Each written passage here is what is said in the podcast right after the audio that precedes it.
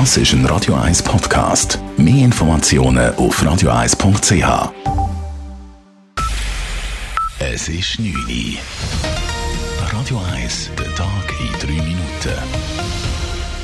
Mit der Elena Wagen.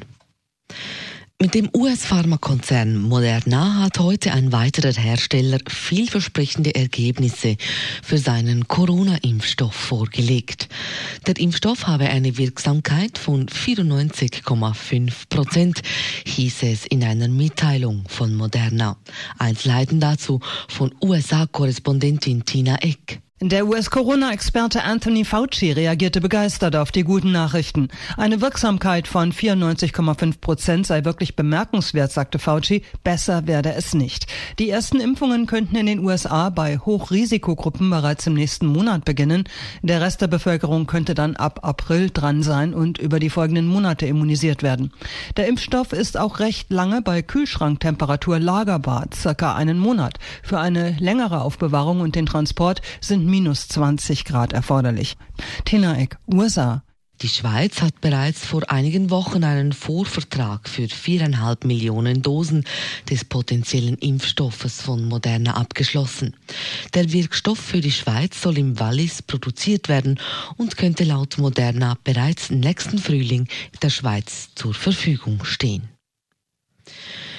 Im Spitalrat des Universitätsspitals Zürich kam es heute nach vielen Negativschlagzeilen gleich zu mehreren Rücktritten. So hat sich unter anderem der Spitalratspräsident Martin Waser dazu entschieden, per Ende Juni nächsten Jahres von seiner Funktion zurückzutreten. Gleichzeitig legten auch der Vizepräsident sowie ein weiteres Ratsmitglied ihr Amt nieder.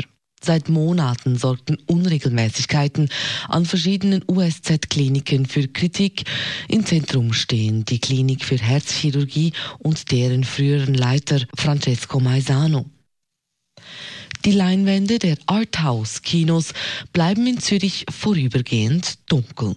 Aufgrund der Corona-Pandemie bleiben die Säle an den fünf Standorten in Zürich ab dem 26. November bis voraussichtlich Anfang Februar geschlossen. Da der Bundesrat eine Begrenzung der Zuschauerzahl auf 50 Personen festgelegt hat, sei der Betrieb nicht mehr tragbar, so die Betreiber der Arthouse-Kinos. Zudem gäbe es aktuell kaum ein gutes Kinoangebot. Entlassungen würden keine vorgenommen, die vorübergehenden Schließungen sollen mit Kurzarbeit gelöst werden.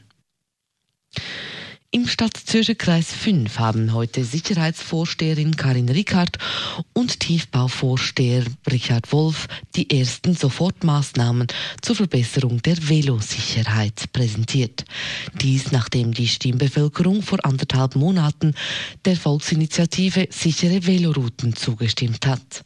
Als erste Maßnahme hat die Stadt nun an der Baslerstraße 77 Parkplätze abgebaut und stattdessen zwei neue Velospuren geschaffen.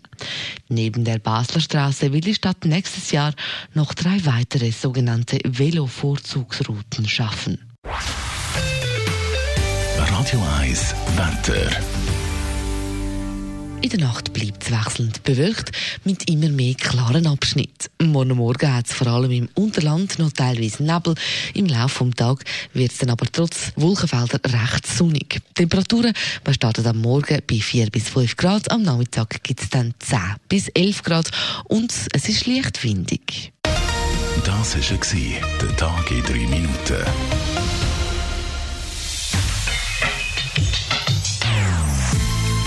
Non-Stop Music auf Radio 1. Die besten Songs von allen Zeiten. Non-Stop. Radio 1.